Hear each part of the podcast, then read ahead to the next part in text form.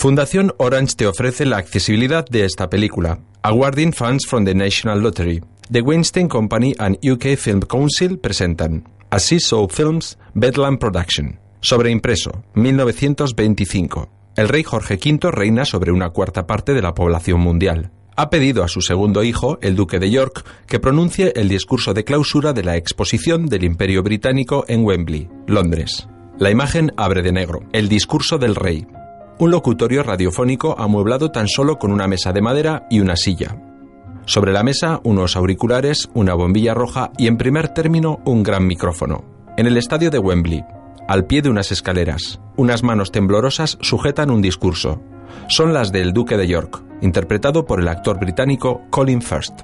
Junto a él, su esposa, la duquesa Isabel, interpretada por la actriz también británica Helen Bohan Carter.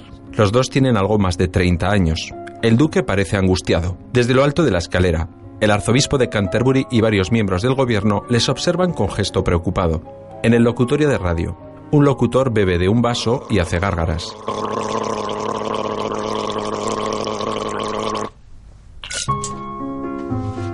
Avisan al duque de York. Estará en el aire en dos minutos, Alteza. Señor. El locutor rocía el interior de su boca con un vaporizador. Gracias. Al duque de York. El micrófono le ayudará, señor. El arzobispo. Seguro que lo hará de maravilla. Solo tómese su tiempo. El locutor, ya sentado, calcula la distancia desde su boca hasta el micrófono, unos 30 centímetros. A su vez, hace ejercicios de vocalización. El duque da un cariñoso beso a su esposa. En el locutorio, la bombilla roja parpadea tres veces. El locutor toma aire. La luz roja queda encendida. Buenas tardes. Sintonizan la BBC en su programa nacional al servicio del Imperio. Hoy viajamos al estadio de Wembley para la clausura de la exposición del Imperio Británico, donde Su Alteza Real, el Duque de York, leerá un mensaje de su padre, Su Majestad el Rey Jorge V. 58 colonias y dominios británicos han participado en la mayor exposición que se haya visto en cualquier parte del mundo. Recuerde, señor, tres parpadeos, roja fija y está en el aire. Recurriendo al nuevo invento de la radio y aprovechando la ceremonia inaugural, por primera vez Su Majestad el Rey se dirigió a sus súbditos por antena. Al final de la primera temporada de la exposición, el heredero al trono, Su Alteza Real, el Príncipe de Gales, pronunció su primer discurso radiado. Y hoy, su hermano menor, su Alteza Real el Duque de York ofrecerá su primer discurso radiado a la nación y al resto del mundo. En el estadio de Wembley, el duque, angustiado, comienza a subir el último tramo de escaleras que le separan de la tribuna y del temido micrófono.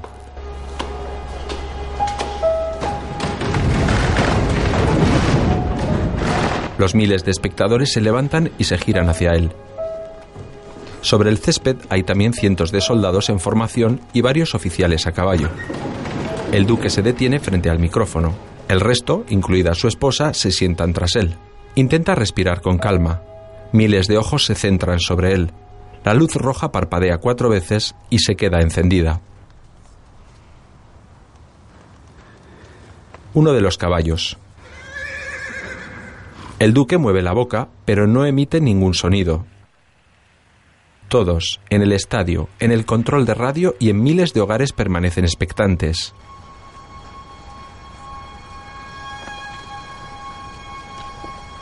Inhala por última vez. He recibido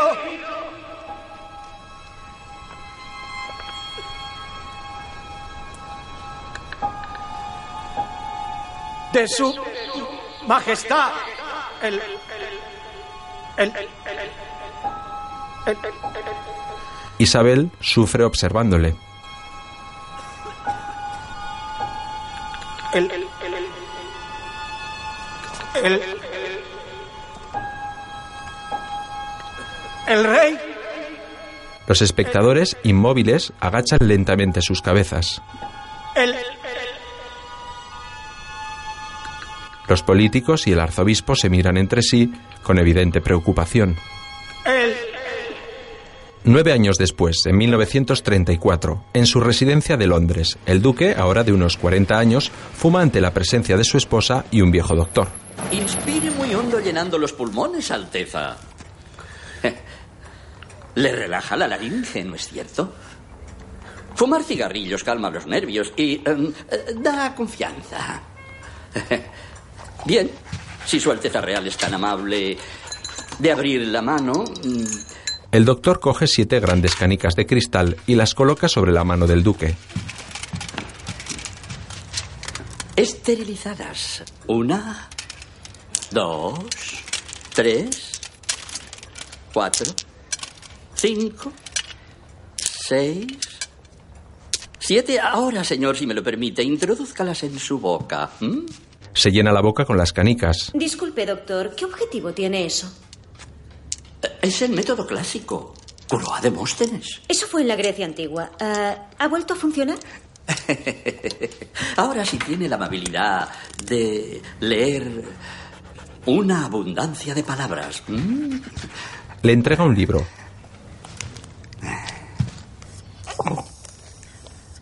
Luche contra las canicas, Alteza. Articule.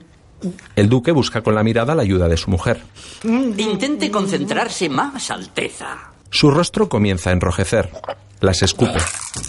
¡Casi me trago las canicas! Sale de la habitación enfadado. Muchísimas gracias, doctor. Ha sido muy... em, interesante. Alteza. Poco después, el duque, nervioso, intenta encender un mechero. Que sí. Introduzca él sus malditas canicas. Entra su esposa, se acerca, le quita el mechero de las manos Tic-tac. y lo enciende a la primera. No puede seguir así, Bertie.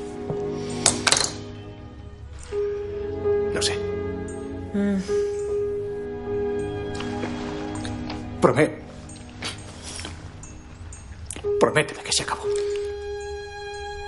Días después, por las calles de Londres, un hombre camina entre la intensa niebla de la ciudad, seguido a corta distancia por el coche oficial de los duques. El coche se cruza con un carro tirado por caballos.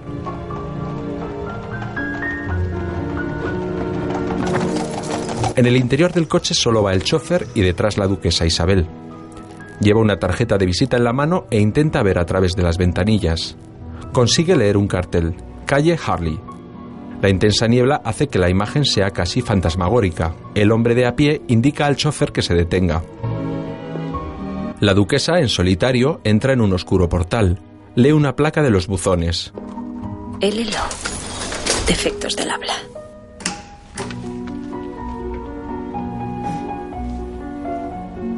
Oh,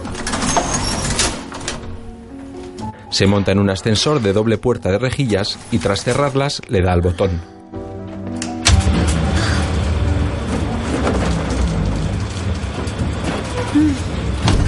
Sale del ascensor y entra en un recibidor de suelos de madera, grandes ventanales y paredes vacías. Tan solo hay unas viejas sillas y un único cuadro que recuerda a Australia. Oiga, ¿hay alguien ahí? Estoy en el baño.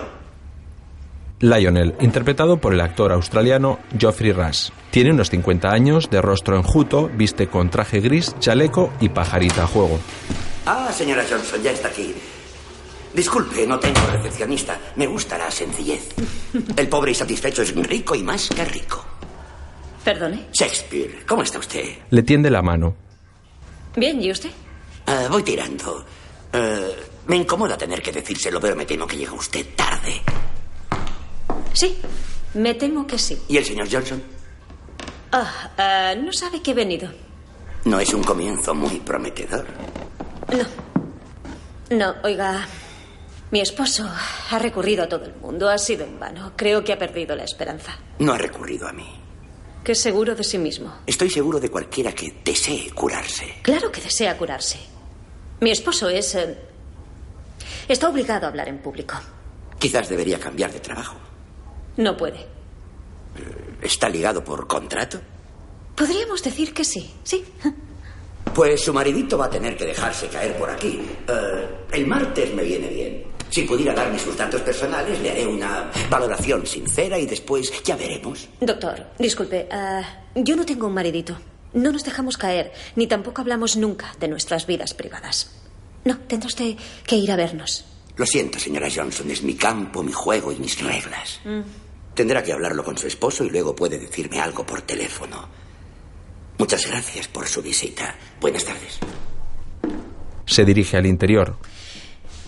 ¿Y si mi esposo fuese el duque de York? ¿El duque de York? Sí. El duque de York. Vuelve a acercarse sorprendido.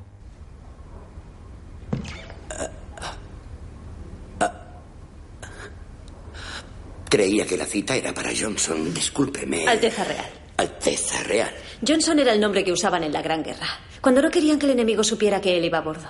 ¿Y me consideran el enemigo? Lo será, si sigue poniendo trabas. Entenderá la necesidad de la más absoluta discreción. Desde luego. ¿Cómo me ha encontrado Su Alteza Real? La presidenta de la Sociedad de Terapeutas del Habla. Eileen MacLeod. Una buena amiga. Dijo que sus métodos de las antípodas eran poco ortodoxos y eh, controvertidos. Le avisé que esas no son mis palabras favoritas. Puedo curar a su esposo, pero para que mi método funcione necesito confianza e igualdad. Aquí en la seguridad de mi consulta. Sin excepciones. Oh, pues, en ese caso, Isabel se acerca y le tiende la mano. Lionel se la estrecha, pero ahora con una leve reverencia. ¿cuándo puede empezar? Por las calles de Londres, poco después. Lionel regresa a su casa junto a su hijo mayor de unos 20 años. Se bajan del coche. Sigue sonando raro, chico. Me obligas a conducir muy despacio, papá. ¿Has ido a recoger a tu madre? Sí, me he pasado el día entero en el coche. Cenando en familia. Esta tarde he recibido una visita muy especial. ¿Puedo levantarme de la mesa? ¿Qué quieres decir con especial? No, tendrás que morirte de aburrimiento escuchando nuestra estúpida conversación. Gracias, papá. ¿Y mamá? ¿Y mamá? ¿Puedo? ¿Vas a ver allí? Ah, no, a otra persona. El más pequeño lee muy concentrado. Doctor, ayuda a tu hermano a fregar los platos. Mm, estoy bien. ¿Quién era Lionel? ¿Por qué lo comentas si no puedes hablar? Myrtle solo era una mujer que quería ayudar a su marido. Oh, me han llamado para una audición. Mi obra favorita. ¿No lo son todas? Podría ser divertido. Seguro que estarás genial. Están bien considerados dentro del teatro de aficionados. Son de paño. Basta por hoy. En casa de los duques. El vuelo. Oye, mamá, me gustaría saber a dónde vuela. Oh, huir volando. Qué, qué suerte la suya. Oye, papá, cuéntanos un cuento. Duda un instante. ¿No puedo ser un pingüino? Se arrodilla y camina. Pues yo quiero que me cuentes un cuento de pingüinos. Muy rápido. Se sienta frente a las dos niñas. Érase una. Dos princesas. La princesa Isabel y la princesa Margarita, cuyo papá era un pingüino. Eso era porque una malvada bruja le había embrujado. Resultaba muy inconveniente para él, porque le encantaba coger a sus princesas en brazos, pero no puedes si eres pingüino, porque tienes alas como los arenques. Los arenques no tienen alas. Los pingüinos tienen alas con forma de arenques. Y para empeorar aún más las cosas, la bruja le envió al Polo Sur. Y desde allí hay una larga caminata de vuelta. Si, si no, puedes volar. Así que cuando llegó junto al agua, se, se lanzó a las profundidades tan rápido que llegó a las aguas de Southampton antes del almuerzo. Y desde allí cogió el tren de las 2.30 a Weybridge. Hizo transbordo en Clapham. Le preguntó a un, pa- un pa- un pato que pasaba por allí cómo ir al palacio de Buckingham. Subió por el Támesis, salió por el desagüe dándoles a la cocinera, a mamá y a la señora Whittaker un buen susto. Y cuando las niñas oyeron el alboroto, fueron corriendo a la cocina donde le dieron un buen baño, una caballa y un beso. Y cuando besaron, ¿sabéis en qué se convirtió? En un apuesto príncipe. En un albatros de cola corta, Oh. con unas alas tan grandes que podía rodear con ellas a sus dos niñas a la vez. Abraza a las niñas. Ya está. A la cama, vamos. Llevaos los caballos a la cuadra. Rápido, tenéis un minuto. Buenas noches. Es tarde. Cepilladlos bien y a dormir. Más tarde, vestidos para salir. ¿Va la señora Simpson? Mi hermano en chiste. ¿Va en serio? ¿Qué? ¿Estará en la cena? No, con ella. ¿Una mujer casada? No puede. Ella sí. Por cierto, he encontrado a alguien interesante. En la calle Harley, un médico. Ni soñarlo. No, volveré a tener esta conversación. Asunto zancado. Mm, tiene un enfoque diferente. En un pequeño teatro, Lionel está sobre el escenario frente a tres hombres. Puede.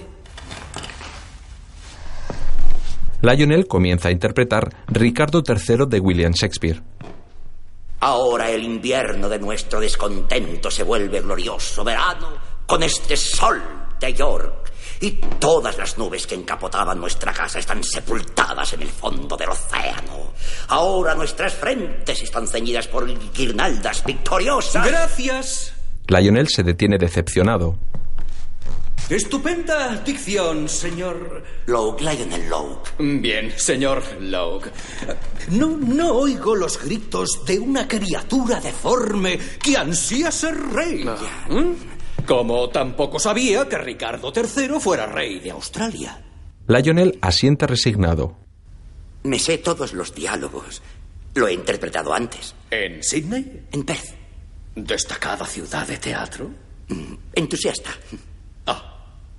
Recibí buenas críticas. Sí. Bien, Lionel.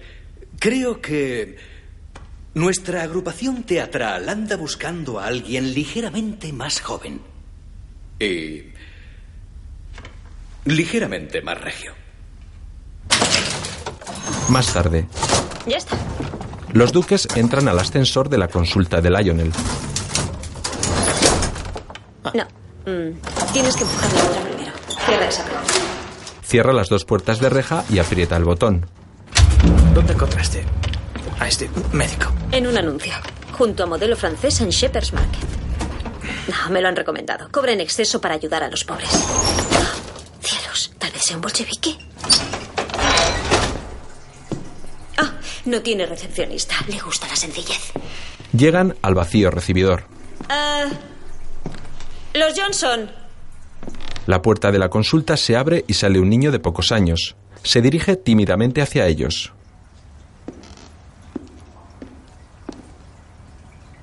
Ya puede pasar, señor Johnson.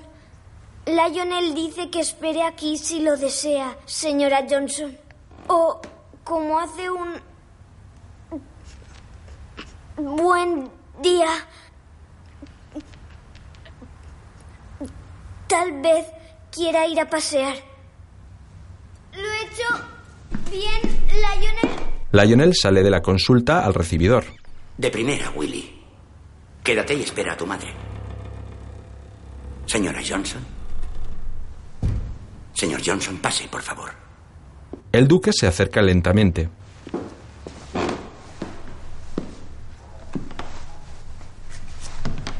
Pasa por delante de Lionel y este cierra la puerta tras de sí.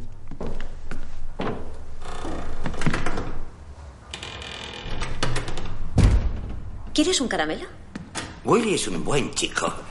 Apenas emitía sonidos cuando vino a verme. El duque observa la estancia. Es muy amplia con un gran tragaluz en el techo. Las paredes están desconchadas y los muebles parecen en su mayoría viejos. Observa la maqueta de un avión. Los montan mis hijos. Aquí están bien. Por favor, póngase cómodo. El duque deja su sombrero y se sienta en un sofá de tres plazas. Lionel acerca una silla, pero inmediatamente la aparta un poco. Me han dicho que no me siente muy cerca. Se sienta frente a él. Creo que cuando se habla con un príncipe, se espera que el príncipe elija el tema. Sí. Intenta vocalizar. Espera que yo comience una conversación. La espera puede resultar muy larga. Ah, sí. Bueno, Lionel sonríe cortésmente. ¿sabe algún chiste?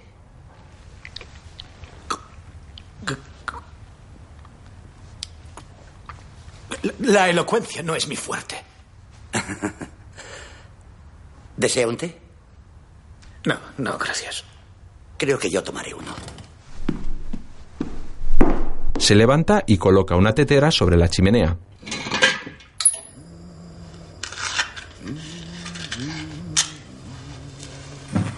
¿No va a empezar el tratamiento, doctor Lowe? Solo si le interesa a usted ser tratado. Por favor, Vuelve a sentarse. Llámeme Lionel.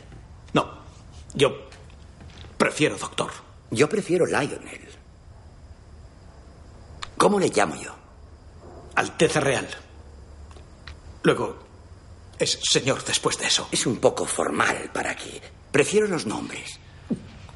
Príncipe Alberto, Federico, Arturo, Jorge. ¿Qué tal, Bertie? El duque le mira sorprendido e indignado. Solo mi familia lo usa. Perfecto. Aquí es mejor que seamos iguales. Molesto saca una pitillera de plata. Si fue- fuéramos iguales, yo no habría venido. Estaría en, en casa con mi esposa y no le importaría a nadie. Coge un cigarrillo. Por favor, no haga eso. ¿Cómo dice? Soy de la opinión que inhalar humo le puede matar.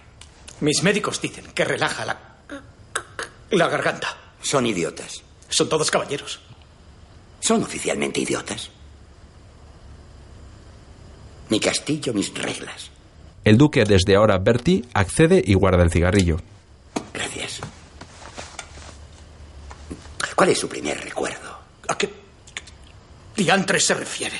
¿Su primer recuerdo? No he venido a hablar de mis asuntos personales. ¿Por qué ha venido entonces? ¡Por mi maldita tartamudez! Tiene bastante mal genio. Uno de mis muchos defectos. ¿Cuándo apareció el del habla? Siempre he sido así. Eso lo dudo. ¡No! ¡Saben nada de mi tartamudez! Es mi campo y puedo asegurarle que ningún niño empieza a hablar tartamudeando. ¿Cuándo empezó usted? A los cuatro o cinco. Es típico.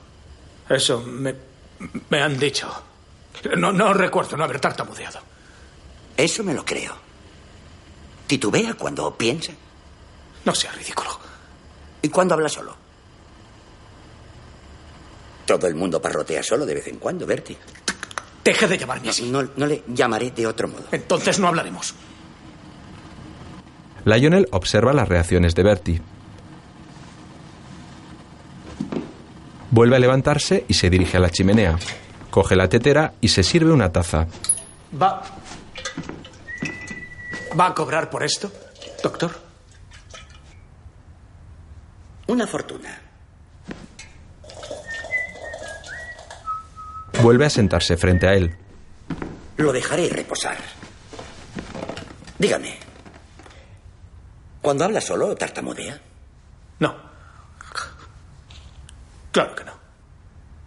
Eso demuestra que su impedimento no es un trastorno permanente. ¿Qué cree usted que lo causó? No lo, no lo sé. Y, y no, no me importa. T- Tartamudeo. No tiene arreglo.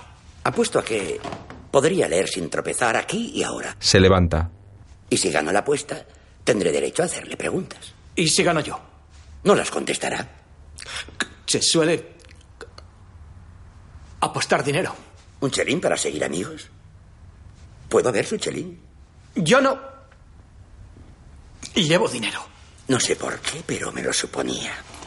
Cubro su apuesta, ya me lo devolverá la próxima vez. Eso sí, próxima vez.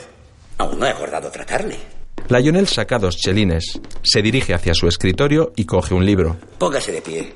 Eh, eche un vistazo a esto, por favor. Desde ahí. Se lo muestra. Bertie se levanta. Ah, no, no puedo leer esto. Pues me debe un chelín por no intentarlo. Bertie le mira con arrogancia y decide probar. Se... Se... Ser... O no ser. Esa... Venga, no puedo. Le devuelve el libro. Aún no he acabado. Lionel vuelve a ofrecérselo. Bertie vuelve a cogerlo. Lionel pone en marcha un gramófono grabador. Voy a grabar su voz y luego la podrá escuchar en el mismo aparato. Esto es fantástico, es lo último de América, es un Silverton. Coloca la aguja sobre el disco y el equipo comienza a grabar. Le ofrece unos auriculares.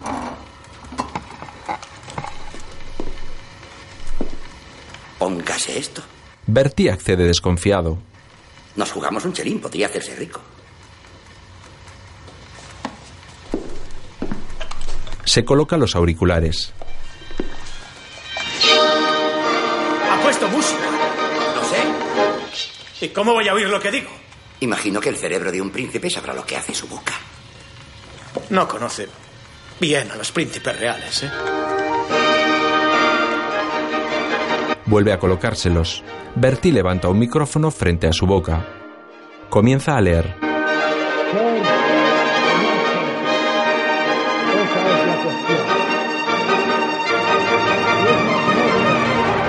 Continúa leyendo con los auriculares puestos ante la satisfecha mirada de Lionel.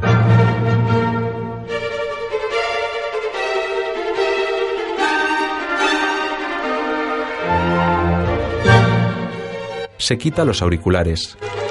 Imposible. Imposible. Recoge su sombrero. Ha estado sublime. Le mentiría yo a un príncipe para ganar 12 peniques. No tengo ni idea qué haría un australiano para ganar ese dinero. Voy a hacérselo escuchar. No. Bien, entonces seguiré con las preguntas. Gracias, doctor. No creo que esto sea para mí. Gracias por su tiempo. Le estrecha la mano. Adiós. Y se dirige hacia la puerta. Señor. Lionel coloca el disco grabado en una funda y se lo entrega. La grabación es gratuita. Por favor, consérvelo de recuerdo. Bertie coge el disco y sale. Isabel le espera. Lionel vuelve al interior de su consulta.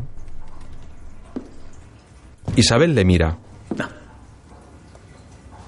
Bertie niega con un gesto. Se marchan. Bueno, Lionel solo en su consulta. Sobreimpreso. Emisión del discurso de Navidad del rey Jorge V, 1934. Residencia de Sandringham. La tarea en la que estamos todos comprometidos es la de alcanzar una razonable tranquilidad dentro de nuestras fronteras. De recuperar la prosperidad en estos tiempos de depresión, sin egoísmo alguno.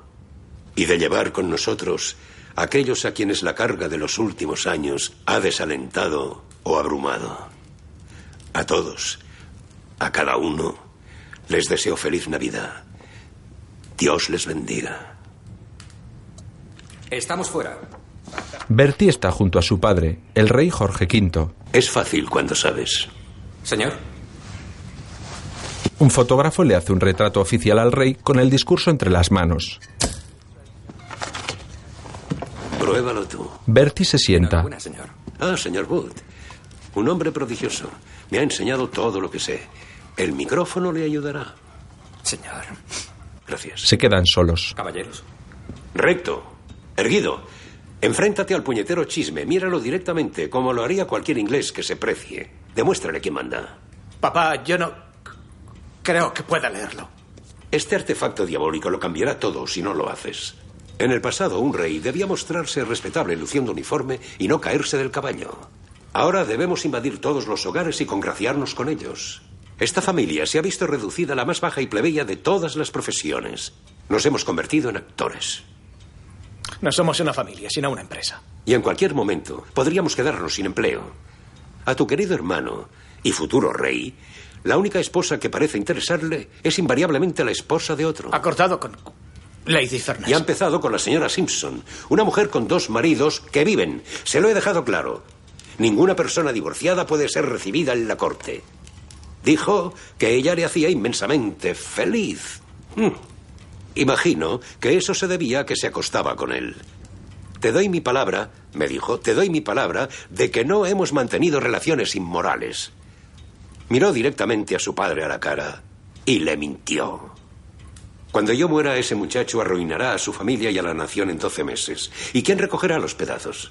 Con Herr Hitler intimidando a media Europa y el mariscal Stalin a la otra mitad, ¿quién se interpondrá entre nosotros, los alemanes, y el abismo proletario? ¿Tú? Bertie se encoge de hombros y baja la mirada. Y bien. Con tu hermano mayor eludiendo sus deberes, tendrás que hacer esto muy a menudo. Inténtalo.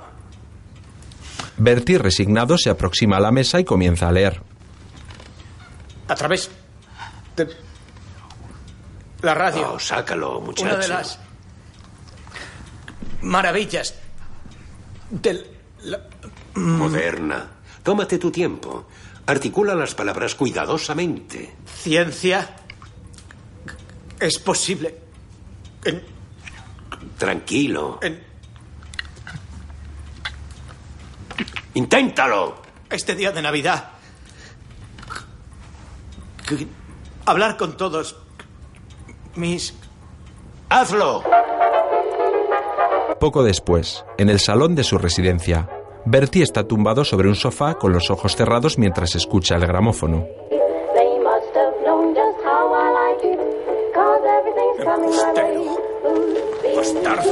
Se incorpora de golpe, abre un cajón y saca el disco grabado con su voz que le entregó Lionel. Quita el otro disco y coloca el grabado en la consulta de Lionel.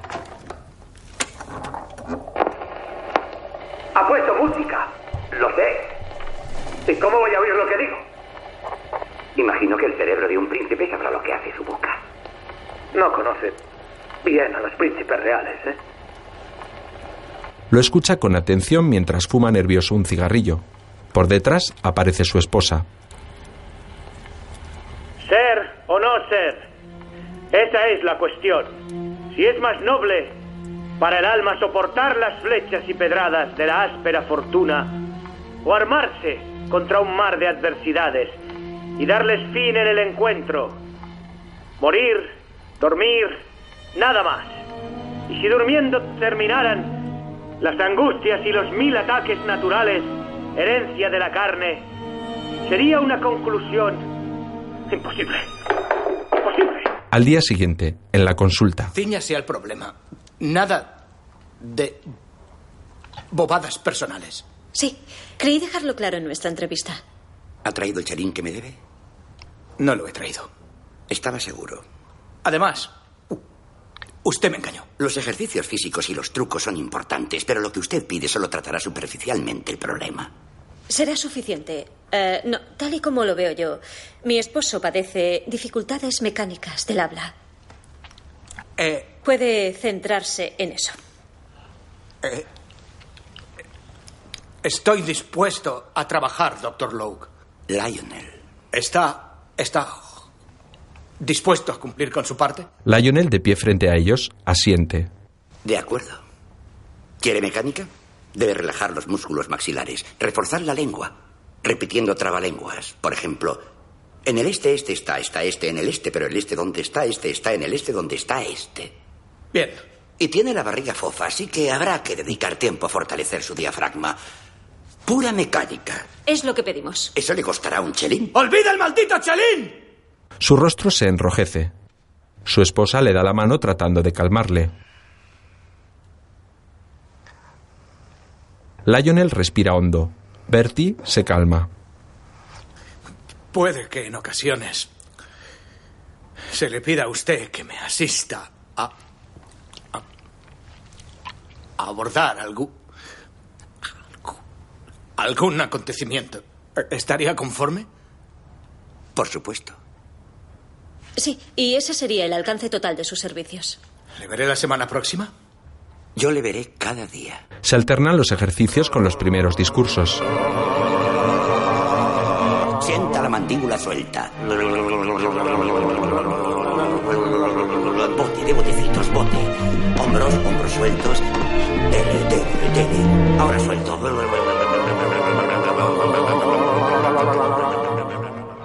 Respire hondo, ensanche el pecho. Las manos sobre las costillas. Más hondo, bien. ¿Cómo se siente? Lleno de aire. Es lo que necesita para sus discursos. Mi esposa y yo nos alegramos de visitar esta importante... Pasan los días. Expire bien hondo y arriba, Su Alteza Real. Y expire lentamente y abajo, Su Alteza Real. Isabel sentada sobre él. ¿Estás bien, Bertie? Sí. Resulta divertido. Mm, madre. Acórtelo un poco más. Mm, madre. Mancomunidad industrial. Respire hondo y. Luis, Luisa. Luis, Luisa. Brazos, deprisa. Brazos deprisa. Balanceo. Perfecto. No nos permitirá que Relaje los hombros. suene el chelo. Rueda por el suelo. ¿Quién te lo ha hecho? ¿Alguien por despecho? Coge un cigarrillo. Lionel se lo quita. Olvide rápido, Bertie. Vamos. Frente a la ventana abierta. Una col. Una col, una col, una col. ¿A quién? ¿A quién? Bien.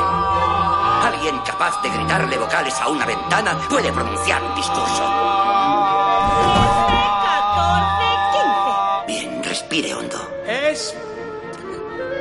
Fluyan las palabras. No funciona, demonios. Una vez más, Bertie puede hacerlo.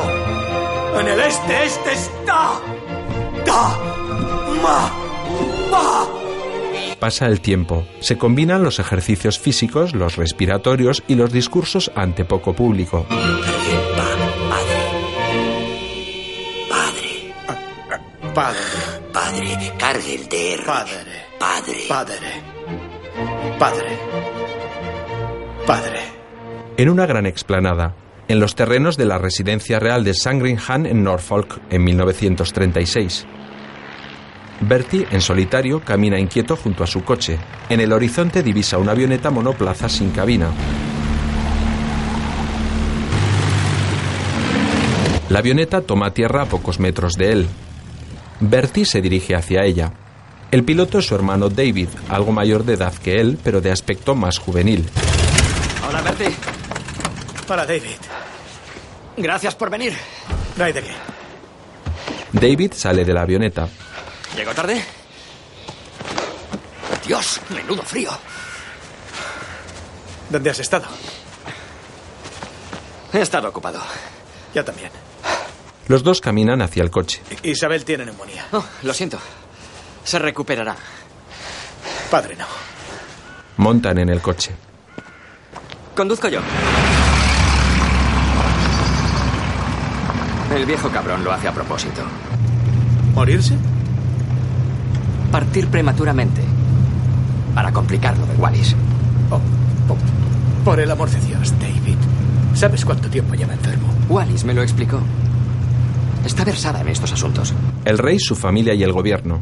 En tanto que por patente real bajo el gran sello fechada en Westminster a día 11 de junio de 1912, Su Majestad el Rey Jorge V constituyó la orden y declaró que debía establecerse un ¿Qué ocurre aquí? del reino, Custos Regni. No, no, no le sigo. Estoy eh, confundido. Yo no. Es la no entiendo de qué está orden hablando. del Consejo de Estado, señor. ¿Puede hacerlo? ¿Y lo otro? Para que podamos actuar en su nombre. Me temo que nada de todo esto me queda claro, Lord Wigram. No, no le sigo. Bueno, estoy, estoy tan confundido que... Aprobado. Gracias. Le entregan un documento para firmar. Aquí está. David y Bertie observan con preocupación al viejo rey. Permítame, señor. Gracias. Un secretario le ayuda a firmar. Gracias, señor. Gracias. La reina, también bastante mayor, le observa con tristeza. Una enfermera al rey. ¿Se encuentra mejor, señor? No, no me encuentro mejor. Estoy fatal. Mira a la reina y desvaría.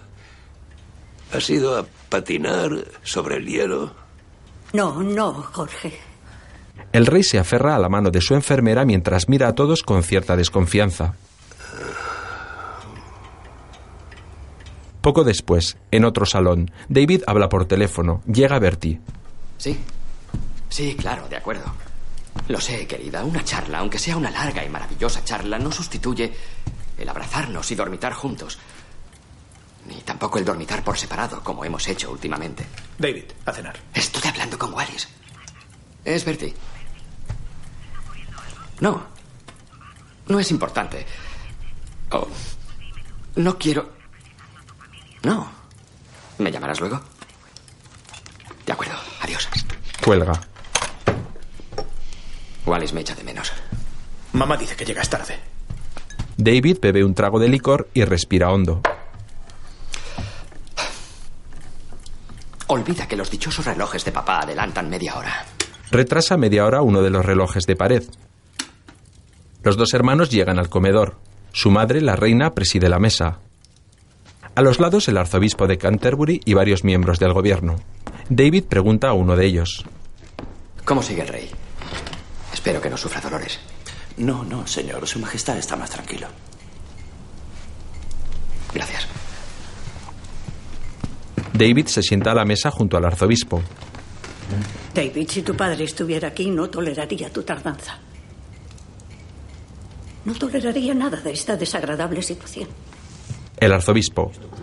Verá, señor, he observado que usted se diferencia de su padre eh, tanto en eh, su actitud como en eh, su temperamento. Eh, y quiero que sepa que cada vez que el rey ha cuestionado su conducta, en todo momento, por el bien de usted, me he esforzado en quitar hierro a la situación. Siempre puedo confiar en que se preocupe por mi bien. Bertie sonríe ante el cinismo de su hermano. Lord Wigran le habla a la reina al oído. Esta se levanta. Me temo que nuestra vigilia no será de larga duración. Prosigan ustedes. Gracias. Poco después, el rey Jorge V ha muerto en su cama. El arzobispo le cierra los ojos. Encomendamos a nuestro hermano Jorge a la misericordia de Dios, nuestro Hacedor y Redentor. Los dos hermanos aguantan las lágrimas. La reina, solemne, se dirige a su hijo David. Se arrodilla ante él y le besa la mano. Larga vida al rey. David mira a su padre muerto. Bertie también hace una reverencia ante su hermano y le besa la mano como nuevo rey. David. Espero hacer el bien como lo hizo él. David se desmorona, se abraza a su madre y llora sobre su hombro. El arzobispo, Bertie y el resto del gobierno le observan cabizbajos. Están tristes por la muerte del rey, pero al mismo tiempo abochornados por la poca entereza de su sucesor.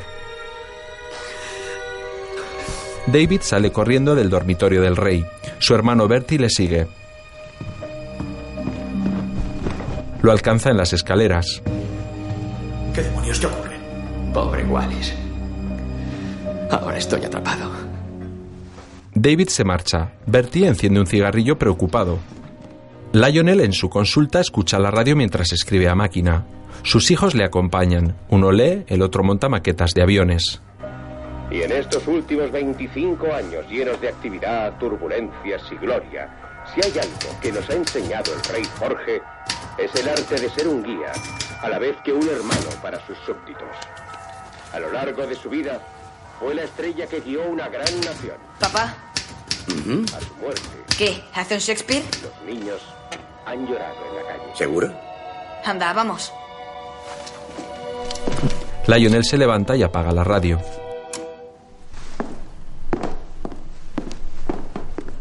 Poned en marcha vuestros cerebros. Sale del cuarto.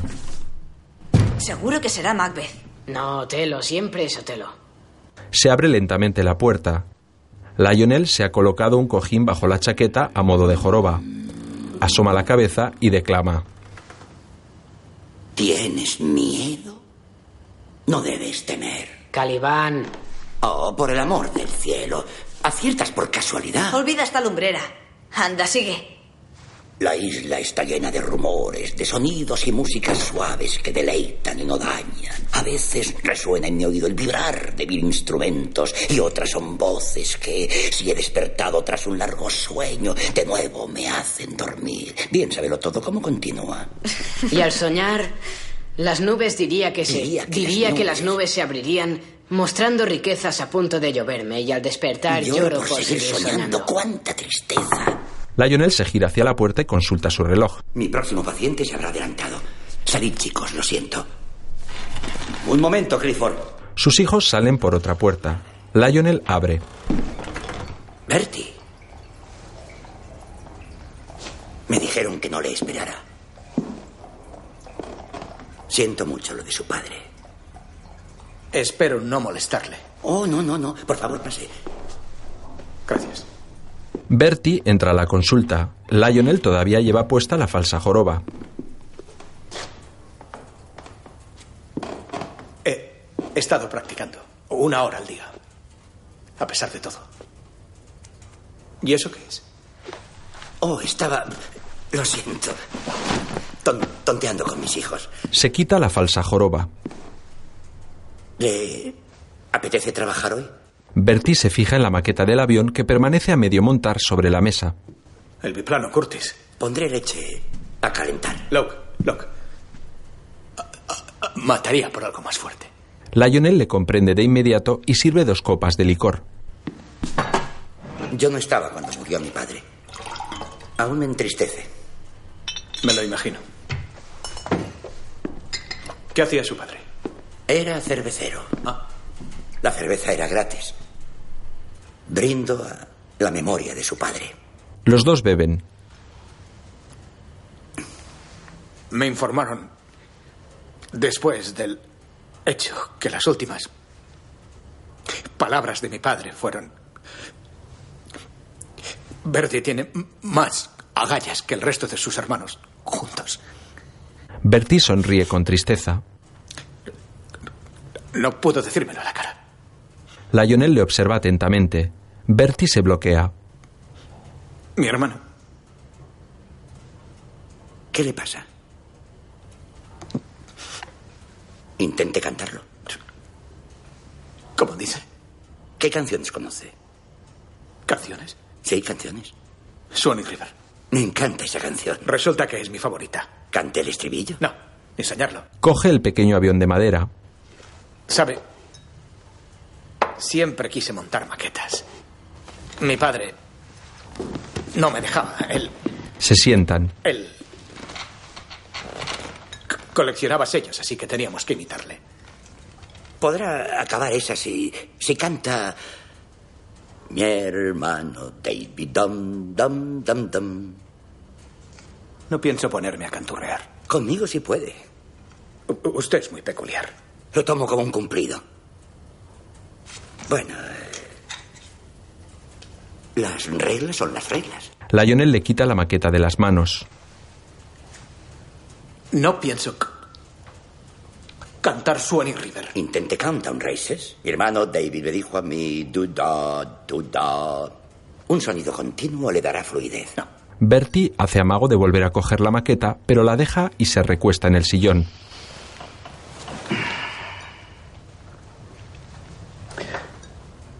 ¿Se siente extraño al acceder David al trono? A decir verdad, ha sido un alivio saber que yo no sería rey. Pero si él no tiene herederos, usted le sucederá. Y su hija Isabel le sucedería a usted. Levanta un dedo amenazante. Se está saliendo por la tangente, doctor, doctor. Lionel lo ve. No ha tartamudeado. Claro que no he tartamudeado, estaba cantando. Pues como pequeña recompensa puede ponerles cola a estas piezas. Señala al pequeño avión de madera. A su hijo no. ¿Le importará? No, en absoluto. Bertie con su mano derecha coge un pincel y comienza a pegar piezas. David y yo eh, estábamos unidos. Jóvenes galanes. ¿Entiende? ¿Les gustaban las mismas chicas? Bertie le mira con cierta ironía. Bueno, David siempre echaba una mano y eh, organizaba las presentaciones. C- compartimos los expertos servicios de Paulette en París. Lionel le observa sorprendido. No a la vez, por supuesto. Y asiente comprensivo. ¿David se burlaba de usted? Oh, sí, todos lo hacían. Be- be- be- be- Bertie. Y mi padre lo alentaba. Decía, sácalo ya, muchacho. Decía que eso me haría parar. Él decía, yo temía a mi, mi padre y mi- mis hijos van a tener que temerme a mí. ¿Siempre ha sido diestro? Zurdo. Me castigaban y ahora uso la derecha. Sí, es algo muy común entre tartamudos. ¿Alguna otra corrección? Patizambo. Lle- Llevé plantillas de metal de- de- día y noche. Debía de dolerle mucho. Endiabladamente. Ahora tengo las piernas rectas. ¿A quién estaba más unido en su familia? A las niñeras. No a mi primera niñera. Ella, ella. Quería a David. A mí me odiaba. Cuando nos presentaban ante nuestros padres para la revista diaria, ella, ella me, me pellizcaba para que llorara y me hicieran volver con ella de inmediato. Baja la mirada entristecido. Y entonces, no. Vuelve a bloquearse. Su- Cántelo. no. Solo me daban de comer de vez en cuando. Mis padres tardaron tres años en darse cuenta. Y se imaginará los problemas estomacales que he tenido. Y aún siguen. Lionel asiente en silencio. ¿Y qué me dice de su hermano, Johnny? ¿Estaba muy unido a él? Johnny era un chico dulce. Tenía Contiene sus lágrimas recordándole. epilepsia. Era diferente. Murió a los 13 años. Lo ocultaron. Ch- sabido que no es contagioso. ¿Le sirvo un poco más? Por favor. Lionel coge los dos vasos vacíos y vuelve a servir licor. ¿Sabe? Lionel, usted es el primer inglés corriente Australiano. con quien me he sincerado. Cuando me llevan en coche por las calles y veo a- al, no sé, hombre corriente mirándome, me sorprende lo poco que sé de su vida y lo poco que él sabe de la mía. Gracias. ¿Para qué están los amigos?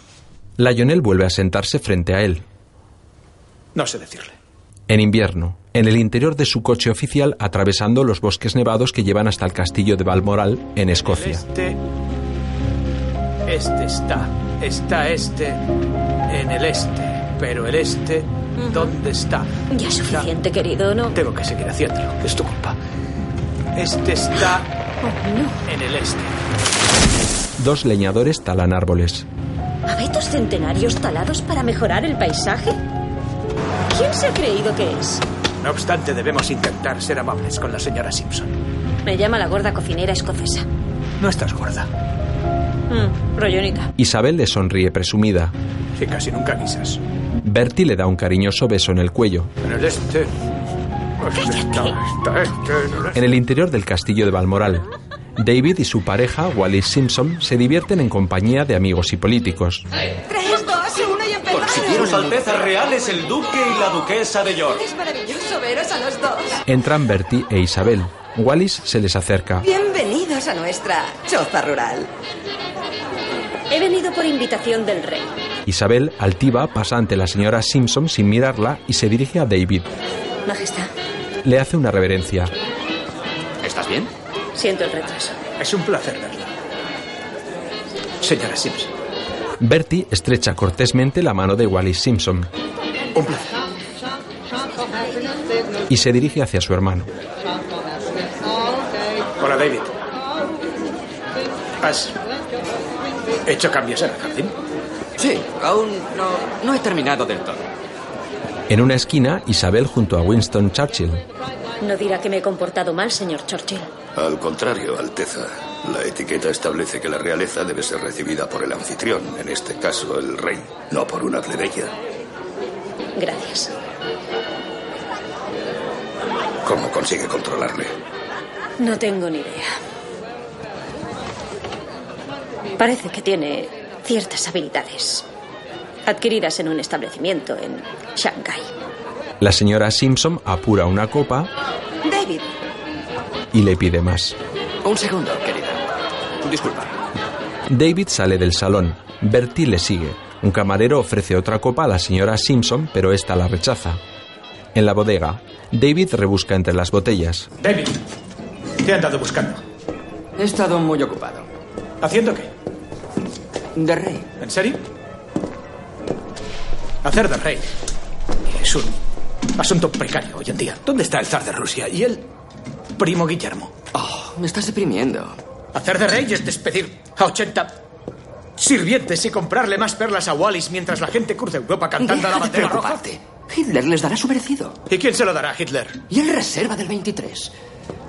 ¡Has metido a esa mujer en la habitación de nuestra madre! Mamá no seguirá en la cama, ¿verdad? No tiene gracia. Aquí está. A Wallis le gusta lo mejor. Coge una botella. No me importa con, con qué mujer te líes de noche si cumples con tu deber por la mañana. Wallis no es solamente una mujer con la que tengo una relación. Nuestra intención es casarnos. Se sorprende. ¿Qué has dicho? Está dispuesta a pedir el divorcio. Dios santo. ¿No puedes sencillamente darle una casa y un título? No pienso tenerla como amante. La iglesia no reconoce el divorcio y tú eres el jefe de la iglesia. ¿Acaso no tengo derechos? Tienes muchos privilegios. No es lo mismo. Tu querido hombre corriente puede casarse por amor, ¿por qué no yo? Si tú fueras un hombre corriente, ¿en qué basarías tu posibilidad de ser rey? Parece que te conoces nuestra constitución. Cosa que tú no. Oh, de eso se trata. De ponerte al día. De ahí tus clases de elocución. Se rumorea por la ciudad. Intento. Los dos se miran frente a frente. Bertie se bloquea. Ansías ampliar tu audiencia, ¿no, Be- Be- Be- Bertie? No. ¿Qué dices? Perdona, pero... Hermano menor que intenta derrocar al mayor del trono. Verdaderamente medieval. Bertie se queda solo. Wallis. ¿dónde te habías metido? Ah, ¿con quién hablabas? No te importa. David vuelve con sus invitados. Sirve otra copa a Wallis. Necesito tan complicado y llegas a ser. Intento serlo. Todo el trabajo por la borda. Días después, en la consulta, Mi propio hermano y no pude contestarle ni una sola palabra. ¿Por qué tartamudea mucho más con David que conmigo? Porque a usted le pagan para que me escuche. Bertie, no soy una geisha. Ya sale el maldito sabiondo. ¿Qué es lo que hay en David que le impide poder hablar? ¿Y qué es lo que hay en usted que le hace querer hablar de él todo el puñetero tiempo? Grosero pero fluido, no tartamudea al decir palabrotas. Hacer puñetas. ¿Es lo más fuerte que sabe? Pues, malnacido, que le zurzan. Es usted un maldito bestia. Un mojigato de colegio privado lo haría mejor. Mierda. Mierda, mierda, mierda. Mierda, mierda, mierda, mierda. Mierda, mierda, mierda, mierda. Mierda. La defecación fluye fácilmente de la lengua. Porque estoy enfadado. ¿Y que empiece con F? ¿Fornicación? Oh, Bertie. Follar. Follar. Follar, follar, follar y follar. Follar, follar y cabrón, cabrón, cabrón. Corrudo, corrudo, corrudo. Follar, follar, joder. Bien. Cojones, cojones, mierda, jodida. No hay ni una Mierda, joder, y vacilación. Picha, picha, joder y follar y y tetas. ¿Ocurre algo? sus hijos desde otro cuarto. Tú acaba los deberes. Ese lado suyo no lo vemos todos los días. No. Y no es conveniente, la verdad. No en público. Tomemos el aire. Locke, Locke, no creo que sea una buena idea. No. Caminan por un parque. ¿Qué le pasa? ¿Por qué está tan enfadado? Locke, no, no tiene ni idea. Mi, mi hermano Está obsesionado con una mujer casada dos veces. Va a pedir el divorcio y está decidido a casarse con ella. Cielos. La señora Wallis Simpson, de Baltimore. No suena muy bien, la reina Wallis de Baltimore. Impensable. ¿Puede hacerlo? Por supuesto que no. Aunque piense hacerlo, se va a armar la grande. ¿No podrían mantenerlo en privado? Ojalá lo hicieran. ¿Y usted en qué lugar queda? Conozco mi posición. Y, y haré lo que pueda para mantener a mi hermano en el trono. Grave es. Puede que su lugar esté en el trono. No soy una alternativa a mi hermano. Puede eclipsar a David. ¡No se tome libertades! Está rozando la traición. Está preparado para ser rey. Podría hacerlo. Eso es traición. Quiero que se dé cuenta que no puede gobernarle el temor. Ya he oído suficiente. ¿De qué tiene tanto miedo? De sus palabras envenenadas. ¿Por qué acudió a mí? No es un banquero que quiere clases de dicción para poder charlar en meriendas de la flor y nata de la sociedad. ¡No se atreva a instruirme sobre mis deberes! Yo soy el hijo de un rey y hermano de un rey. Usted es el vulgar hijo de un cervecero, un campesino australiano con demasiados humos. Es un don nadie. No le necesito. Bertie, enfadado, continúa caminando por el parque. Nervioso, intenta encender un cigarrillo.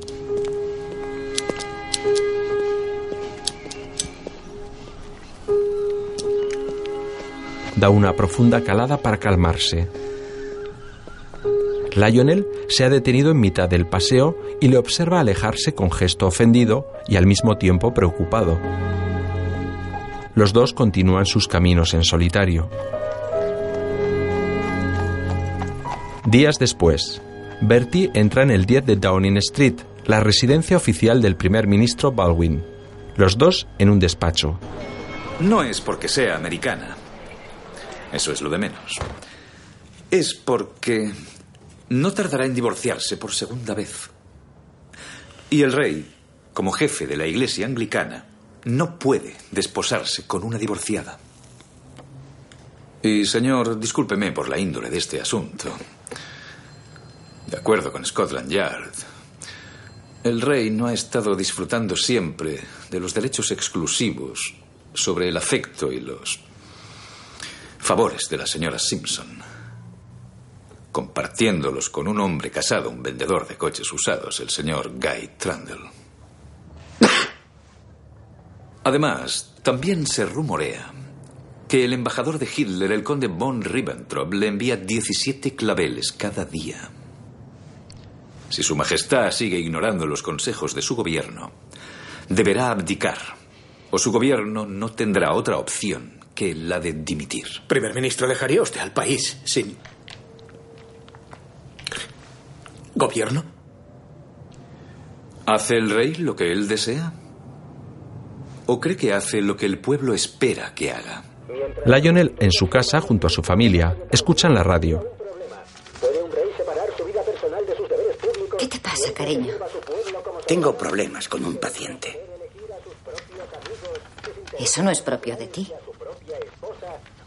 ¿Por qué? Está asustado. Teme hasta su propia sombra.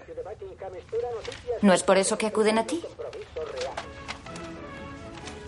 Este hombre podría ser realmente grande. Me desespera. Tal vez no quiera ser grande. Su mujer sonríe comprensiva. Y eso sea lo que tú quieras. Lionel reflexiona y asiente. Puede que me haya sobrepasado. Discúlpate. Os vendrá bien. Otro día, Lionel está en el recibidor de la residencia de los duques de York. Está sentado esperando.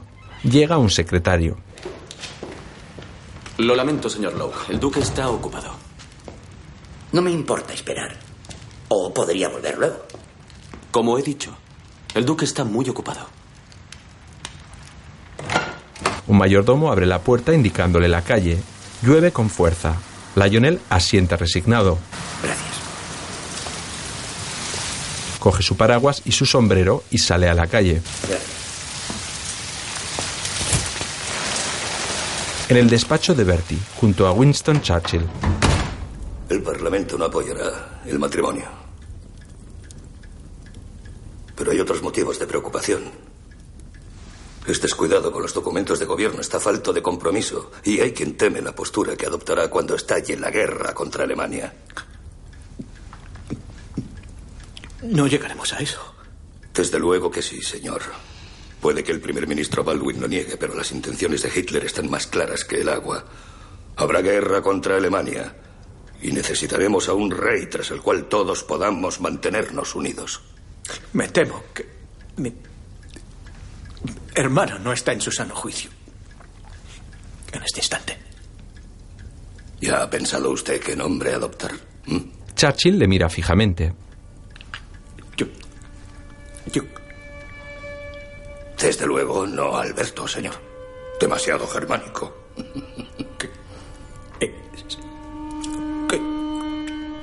Es. ¿Qué le parece Jorge como su padre? Jorge VI ofrece una agradable continuidad, ¿no le parece? Más tarde, en otro salón, los dos hermanos solos. David, gracias a Dios. Pareces exhausto. ¿Cómo lo llevas?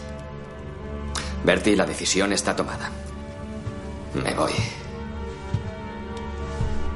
No lo acepto. No estás en condiciones de Me tomar temo esa que no hay otra salida. Debo casarme con ella. Estoy decidido. Lo siento. Es terrible escuchar eso. David camina dándole la espalda a su hermano. Nadie lo desea. Y menos yo. Tiempo después, David firma su abdicación en presencia del gobierno y de su hermano y pronuncia su último discurso radiofónico. Finalmente, quisiera pronunciar unas palabras propias. Jamás he deseado ocultar nada. Pero hasta ahora, Listo. la Constitución no me permitía hablar. Hace unas horas he despachado mi último deber como rey y emperador. Y ahora que he sido sucedido por mi hermano, el duque de York, mis primeras palabras deben ser para declarar mi lealtad hacia él. Y lo hago de todo corazón. Todos conocen las razones que me han empujado a renunciar al trono.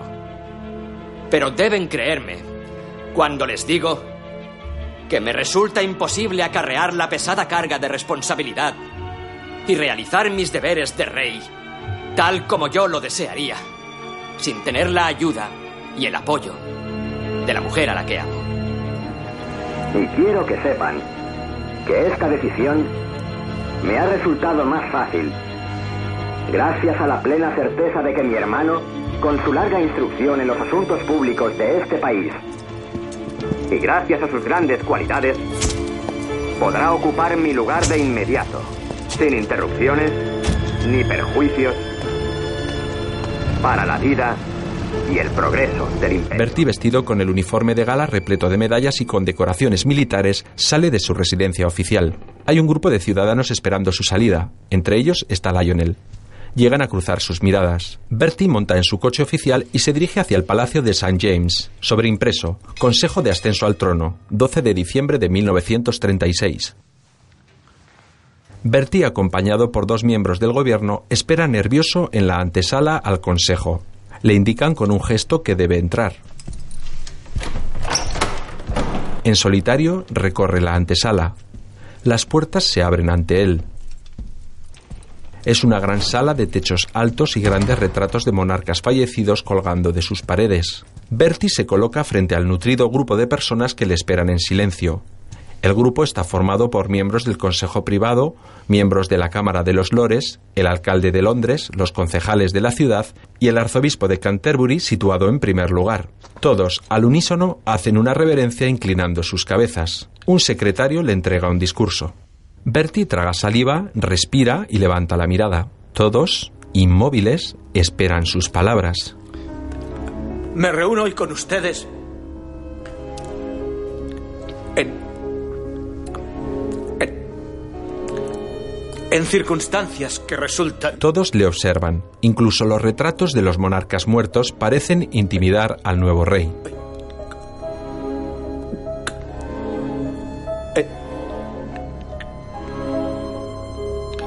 Isabel y las niñas empaquetando sus juguetes.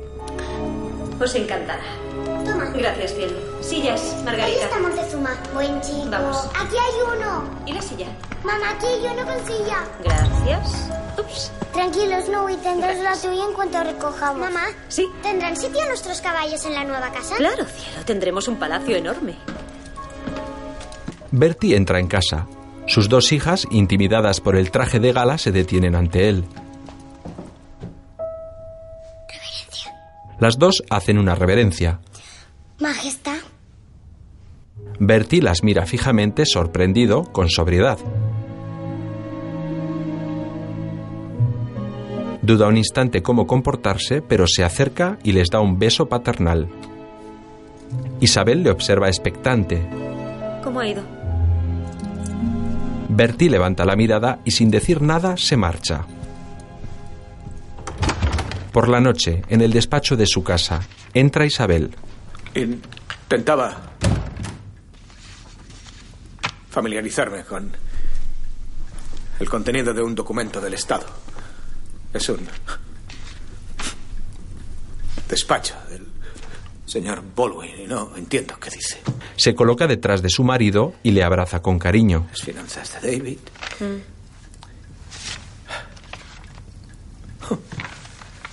El men- mensaje de Navidad. Ah. Creo que sería un error. No, no te preocupes por eso. No. Anda. Continúa repasando documentos. Con el rostro angustiado, intenta leer uno de ellos. Planes para la coronación. Eso sería un error mayor.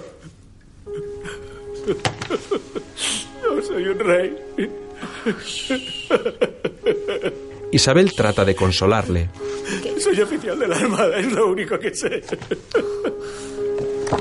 No soy un rey, no soy un rey. Querido. Perdona. No, Lo siento. no seas tonto, por favor. Oh, querido. Mi querido compañero. Lo siento. Verás. Yo rechacé tus dos primeras peticiones de matrimonio no porque no estuviera enamorada, sino porque no soportaba la idea de una vida real. No soportaba una vida de giras, compromisos públicos. Bueno, una vida que dejaría de ser realmente mía. Pero entonces pensé, tienen un tartamudeo tan maravilloso que nos dejarán en paz. Mm. Otro día, el coche oficial está detenido frente a la casa de Lionel. Pegados en una fachada hay varios carteles donde se lee Dios salve a nuestro rey. En la cocina de Lionel. La chimenea está encendida y sobre la mesa ha preparado una tetera y tres tazas. Va a abrir. Al otro lado, Isabel y Bertie. Si espera que un rey se disculpe, la espera puede resultar muy larga. Los dos esbozan una tímida sonrisa. Entran a la cocina. Me temo que nos hemos retrasado. Este es mi hogar. Myrtle juega al bridge. Me aseguré de que los niños salieran. Es precioso. Absolutamente precioso. Ah, ¿Puedo sentarme? Sí, por supuesto. ¿Mm? ¿Le apetece un té, señora? Sí, ya me sirvo yo. Váyanse.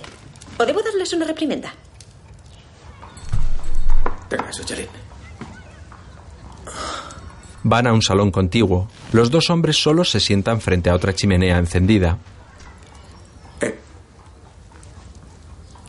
Entiendo lo que intentaba decirme, Locke. Pero me temo que lo hice mal. Lo siento. Bien, aquí me tiene.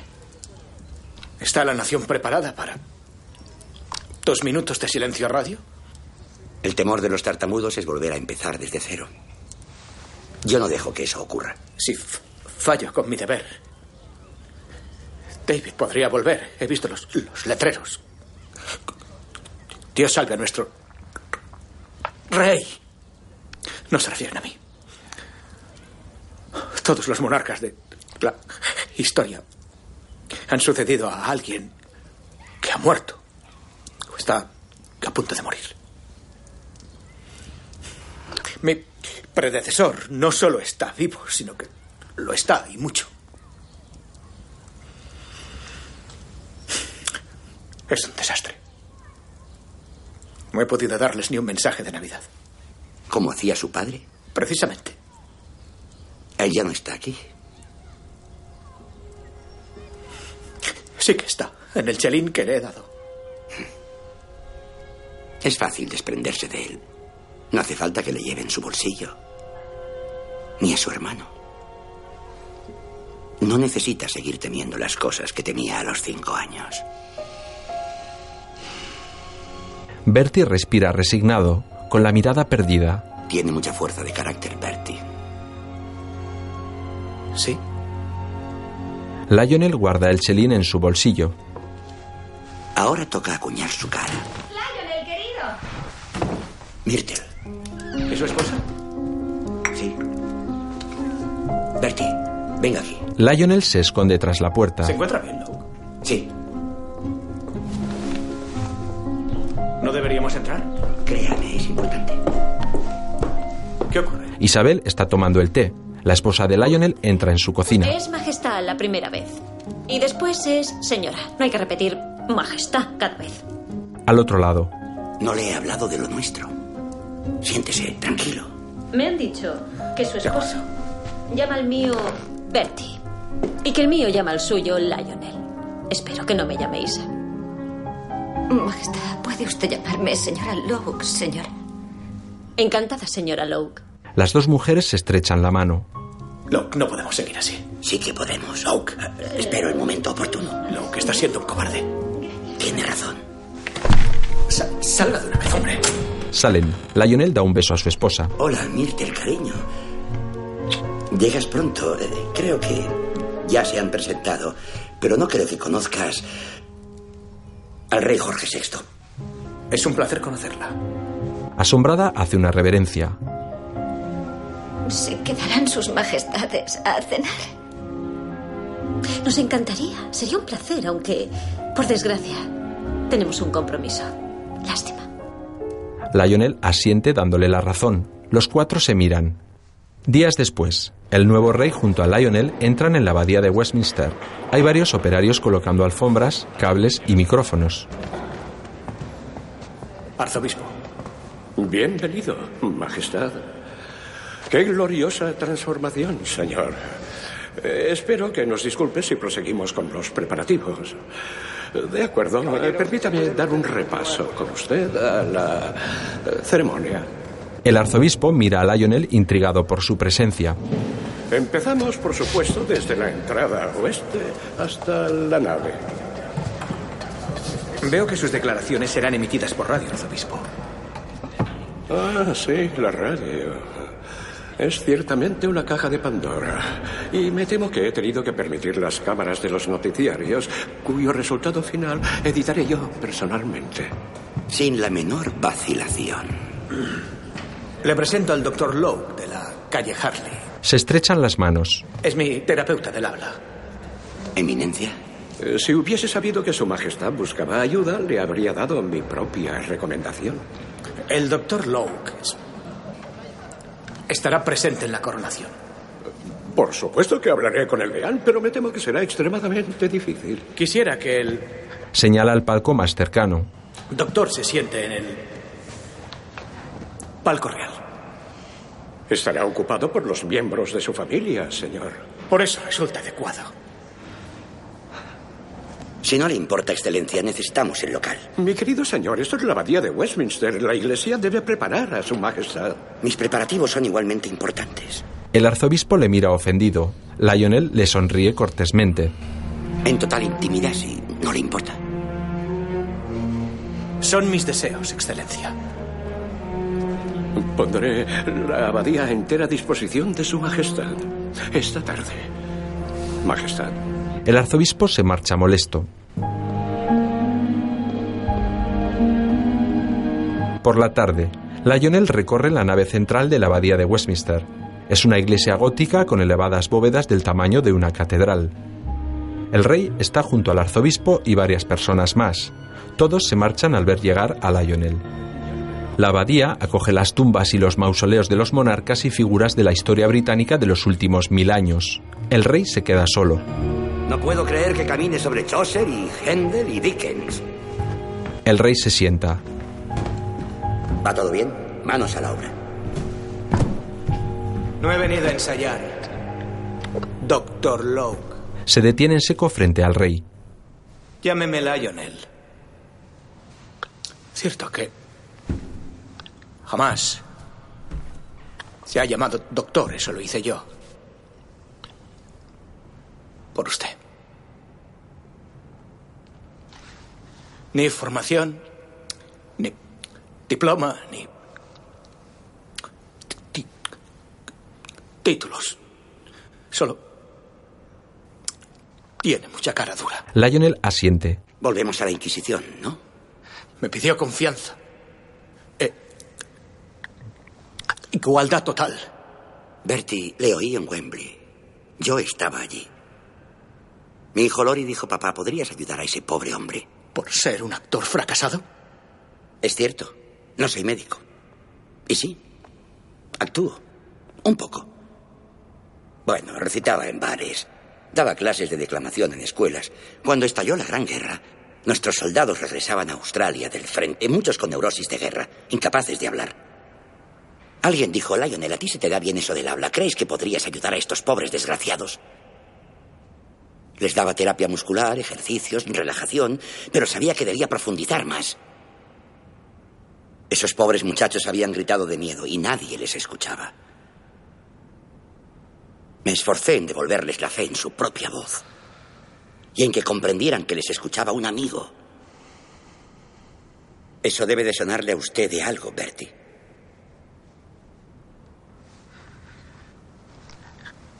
Se ha descrito de una manera muy noble. Puede averiguarlo. Es cierto. Todo ha sido investigado. No tiene ni idea de cuánta gente no me deja ni respirar. Respondido usted. Y no tiene credenciales. Pero mucho éxito. No puedo mostrarle un certificado. Entonces no existía formación. Todo cuanto sé lo sé por experiencia. Y esa guerra fue toda una experiencia. En mi placa pone L, log, defectos del habla. No, doctor, no aparece doctor por ninguna parte. El rey cierra los ojos y asiente. Lionel se arrodilla frente a él. Enciérreme en la torre. Lo haría si pudiera. ¿Con qué cargo? Fraude. Hay una guerra inminente y ha cargado a esta nación con un rey sin voz. Ha destruido la felicidad de mi familia y todo por atrapar a un paciente estrella Se levanta y se aleja. que no podía ayudar. Será como el loco del rey Jorge III. Seré el, el rey loco. Jorge el tartamudo. Que tan gravemente falló a su pueblo. en un Lionel se ha sentado en el trono. ¿Qué hace? Levántese, no puede sentarse ahí. ¿Por qué? Es una silla. No es. Eso no es una silla, es. Es.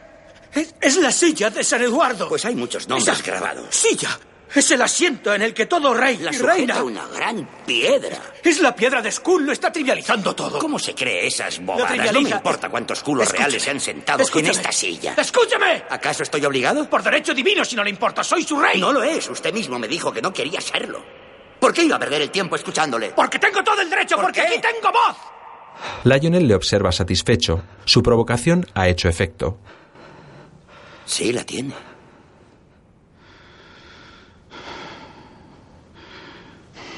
Lionel se levanta del trono y se coloca frente al rey.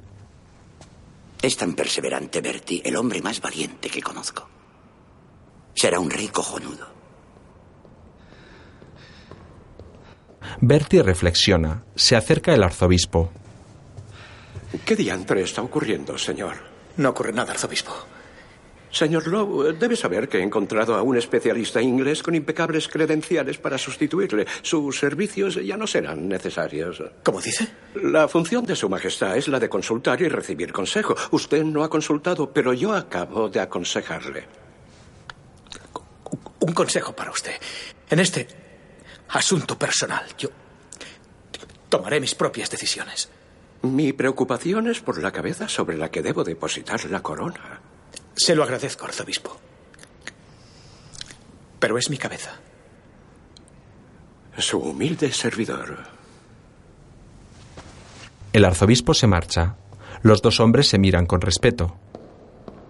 Gracias, Bertie. ¿Ensayamos? Ocupe su puesto. El rey se sienta y repasan el libro de la coronación. Lionel frente a él. Cuando usted e Isabel entren por la puerta oeste, serán recibidos con el himno Me alegré cuando me dijeron. En realidad no se alegrará tanto porque dura mucho tiempo. Lionel se aleja. Entonces su amigo el arzobispo subirá muy chulo por las escaleras hacia usted y dirá, Señor, acepta su majestad prestar juramento. Acepto. Claro que sí.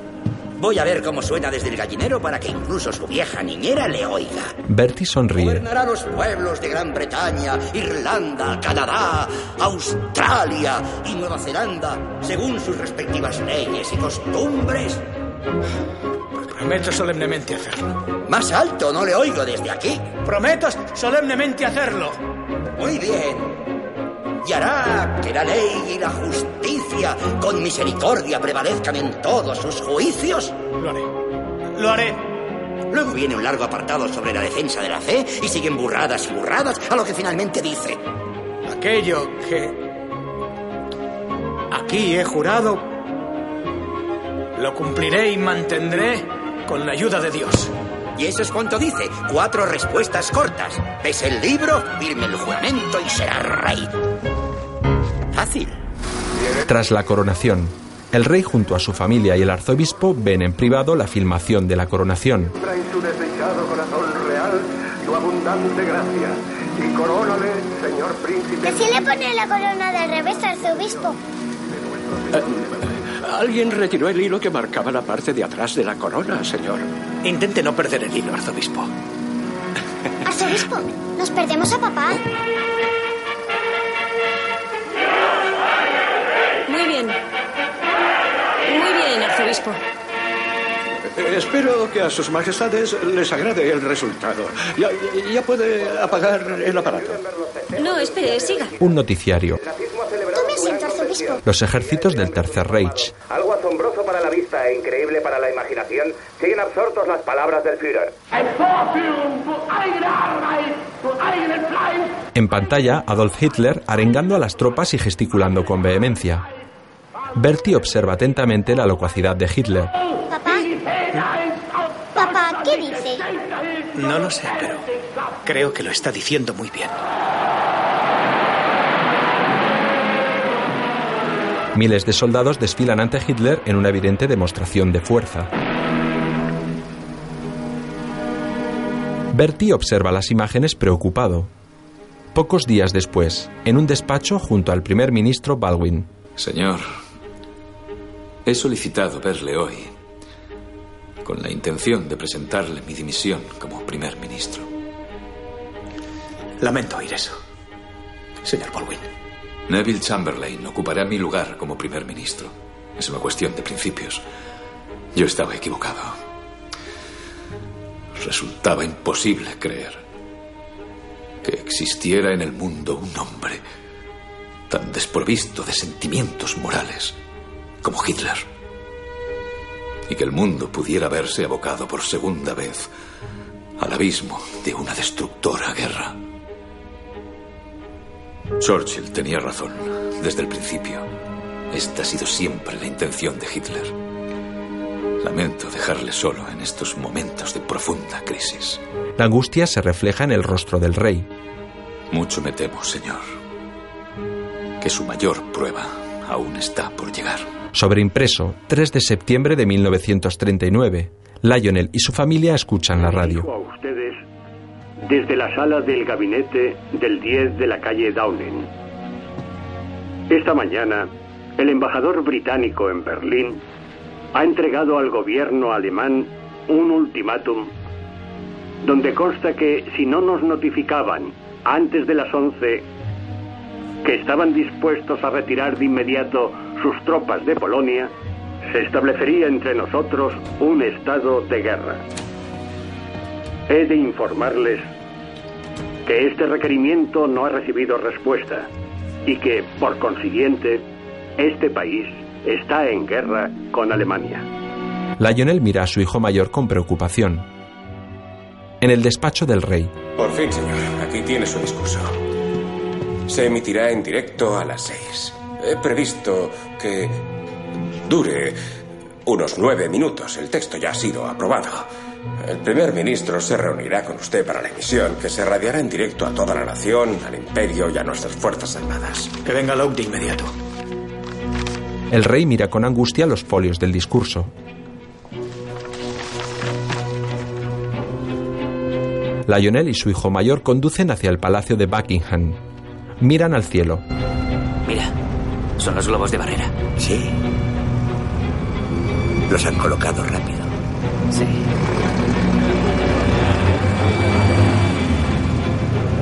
¡Deprisa, bajando refugio!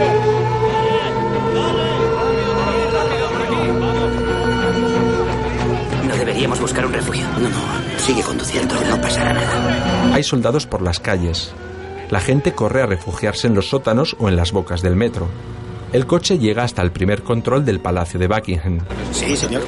Lionel Lowe. El comandante Harley me espera. Es mi hijo Lori. Atraviesan el control y se dirigen a la entrada. Lionel se baja del coche. Suerte, papá. Sube unas escaleras. Al pie de las mismas le entregan varios folios. El discurso del rey. Faltan unos 40 minutos para entrar en directo. Deja el abrigo y se dirige al interior del palacio. Muchas gracias. Gracias. Tal vez lleguen días difíciles y ¿Otra vez? En un salón, los dos ensayan. tal vez lleguen días difíciles y Convierta las dudas en pausas y diga para sí, Dios salve al rey. no dejo de decirlo, pero parece que nadie me escucha. Las pausas largas van bien, añaden mucha solemnidad. Entonces soy el rey más solemne que ha habido. No sé. Si soy un rey, ¿dónde está mi poder? Pu- ¿Puedo formar un gobierno? ¿Puedo imponer impuestos? De- ¿Declarar una guerra? No. Y sin embargo, soy la autoridad. ¿Por qué? Porque la nación cree que cuando hablo, hablo por ella, sí, pero no sé hablar. Volvamos otra vez al principio, en estas horas difíciles. El rey intenta calmarse, respira profundamente.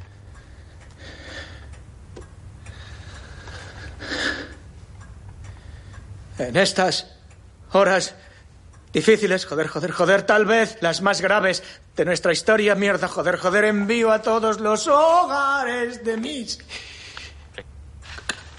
La P me resulta difícil, incluso cantando. Ponga una adelante, a pueblo. A pueblo, a pueblo. A todos los hogares de mi... A pueblo, tanto en el Reino Unido como en ultramar. Perfecto. Este mensaje, duda, que pronuncio con emoción y sentimiento, duda, para todos vosotros. Como si fuera capaz de joder, mierda, cabrón, entrar en vuestras casas y hablaros. Piensa en esto, tengo derecho a que me escuchen, joder. Escuchen, que me escuchen, que me escuchen, que me escuchen, que, que me escuchen, joder, de una vez.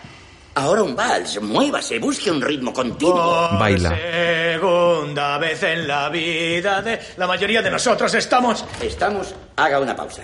La llené, no puedo. Bertie, puede hacerlo. Entra Isabel. Veamos el último párrafo. Bertie, debes ir. Abren las puertas. Bertie, muy serio y vestido con uniforme militar, entra a otro salón donde le espera parte del gobierno. Hay un pequeño perro en la sala. Arzobispo. Majestad. Se estrechan la mano. Un gran momento, señor. Primer ministro. Majestad. Encantado. De verle tan pronto. El arzobispo baja la mirada. Gracias por venir. Seguro que tiene un día muy atareado. Solo espero que las condenadas sirenas no nos vuelvan a interrumpir. O los dichosos perros. A Churchill. Enhor- enhorabuena. Primer Lord del Almirantazgo. Majestad.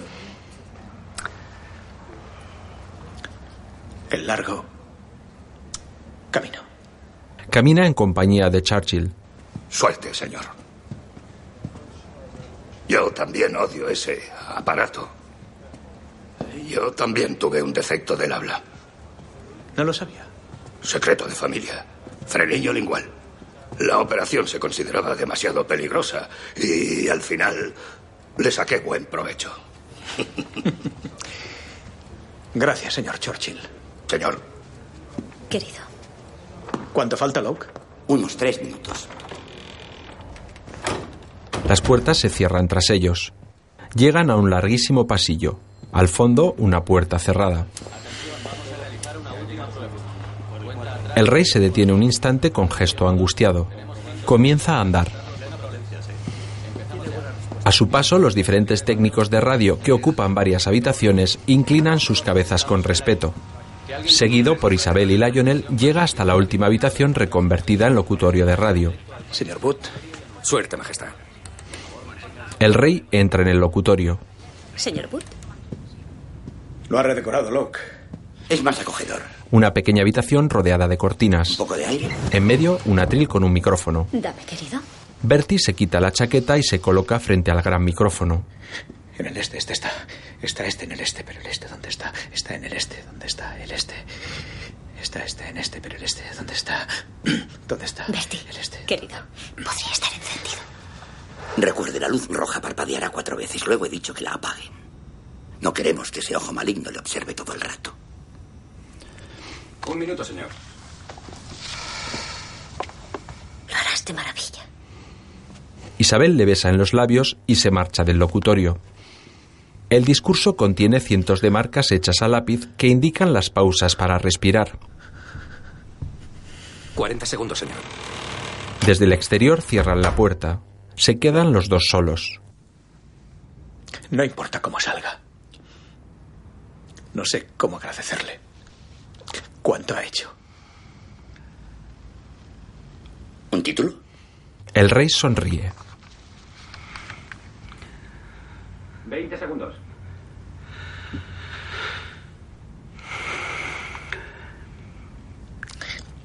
Olvídese de todo. Y dígamelo a mí. Dígamelo a mí como a un amigo. Lionel se coloca tras el micrófono justo frente a la mirada del rey. La luz roja parpadea cuatro veces. Está en el aire. Lionel le indica con un gesto que comience a hablar.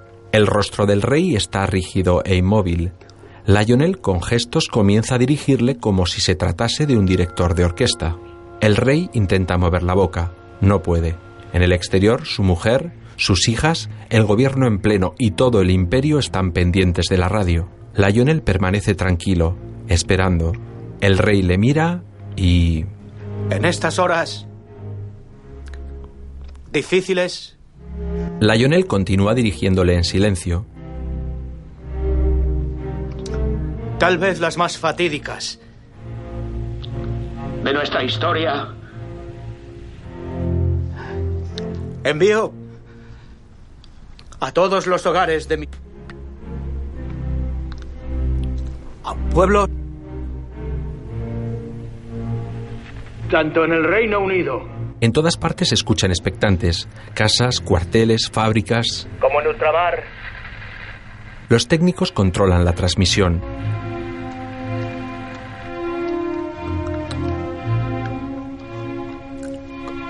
este mensaje. Con emoción y sentimiento para todos vosotros, como si fuera capaz de entrar en vuestras casas y hablaros En persona. Por segunda vez en la vida de la mayoría de nosotros, estamos en, en guerra. Lionel le marca el ritmo. Hemos intentado una y otra vez encontrar una respuesta pacífica a las diferencias entre nosotros y aquellos que ahora son nuestros enemigos. Pero ha sido en vano. Nos han obligado a entrar en un conflicto. Así que nos vemos obligados a aceptar el desafío de un principio que, si se consiguiera imponer, resultaría fatídico para cualquier orden civilizado del mundo. Ese principio, despojado de todo. Disfraz, defiende, sin duda, la primitiva doctrina de que el poder tiene la razón. Por el bien de todo aquello que nosotros defendemos, resulta impensable. Que nos neguemos a aceptar este reto. Lionel satisfecho deja de dirigirle. Y es con este elevado propósito que ahora llamo a mi pueblo, tanto aquí, en el Reino Unido, como en ultramar, para que hagan suya nuestra causa. Les pido que mantengan la calma y sigan firmes y unidos en estos tiempos difíciles. Será una ardua tarea. Tal vez se avecinen días sombríos, ya que la guerra hoy día no puede limitarse al campo de batalla. Pero solo podemos hacer lo correcto, tal como lo entendemos, y con reverencia encomendar nuestra causa a Dios. Si todos y cada uno seguimos resueltos y fieles a ella, entonces, con la ayuda de Dios, nosotros venceremos.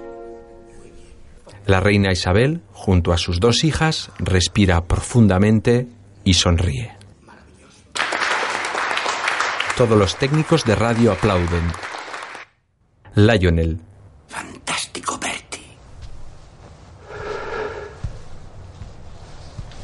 El rey respira profundamente y vuelve a ponerse la chaqueta del uniforme militar.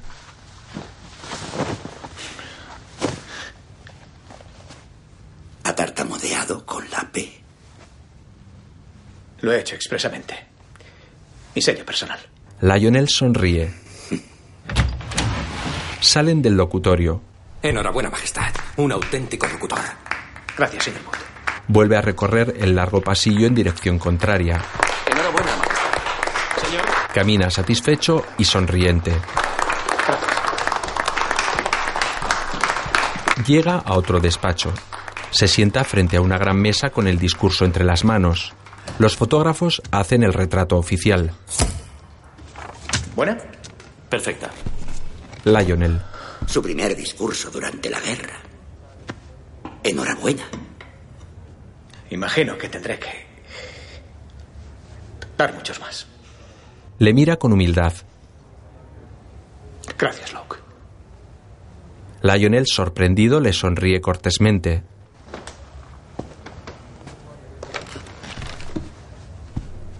Buen trabajo. Amigo mío. Gracias. Majestad.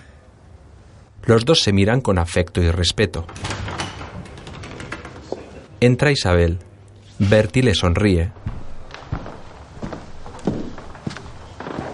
Sabía que iría bien. Se besan en los labios con cariño.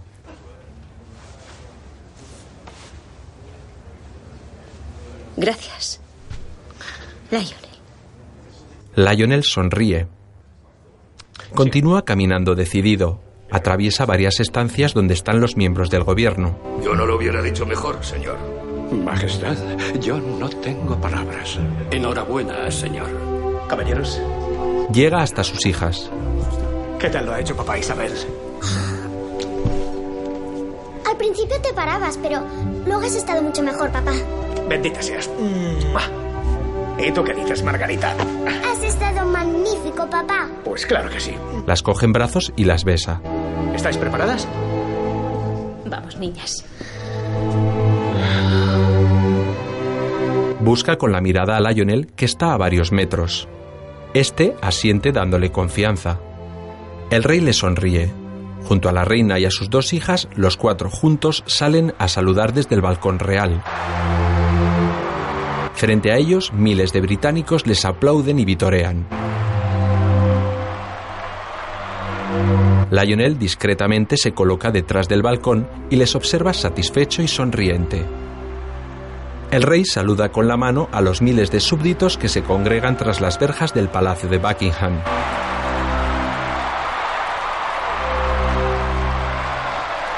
Bertie, sereno y seguro de sí mismo, continúa saludando mientras observa a la multitud.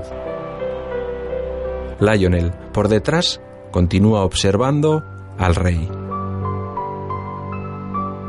Sobreimpreso en pantalla.